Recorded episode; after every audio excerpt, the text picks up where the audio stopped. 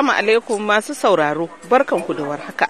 Barkanmu kuma da sake saduwa a ci gaba na shirin namu na in ba ku ba gida a zauren akushin sinawa. Yau za mu ci gaba da yawonmu a unguwar musulmai a nan birnin Shi'an. Yanzu a nan zan shiga wata unguwar, kuma a yau zan ɗanɗana wasu kayayyakin taɓaka lashe irin na gargajiya a nan birnin Shi'an.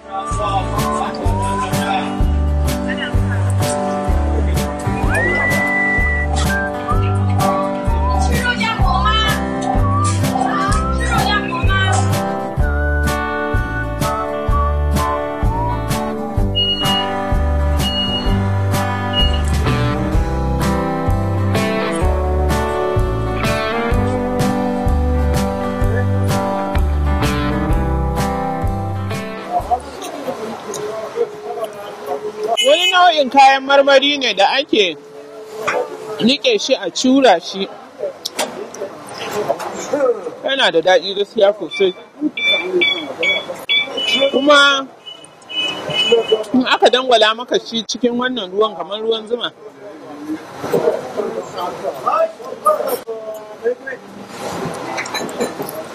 Yana da daɗi.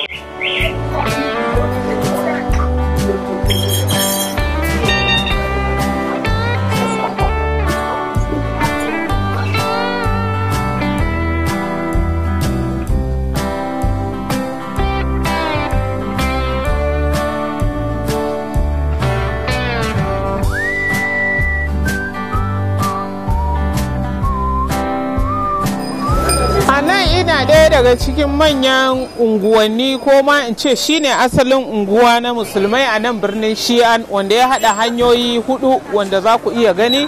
Kuma nan unguwan ya shahara ne saboda abinci mai daɗi kala-kala nau'i-nau'i da musulmai suke yi. Mutane na yawan zuwa unguwan nan sosai saboda sayan abinci nau'i-nau'i.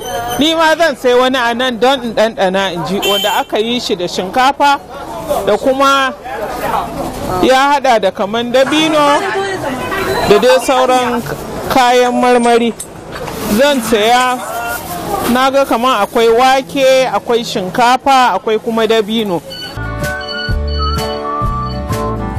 Wannan nau'in shinkafa mai danko da ake dafawa da dabinon jijube abincin gargajiya ne na karin kumallo a tsakiyar gundumar shanshi sunansa na sinanci shine jinga shinkafar da ake zaɓo shi musamman ana jera mashi dabinon jujube sannan a turara shi cikin tukunya na kusan awanni biyar.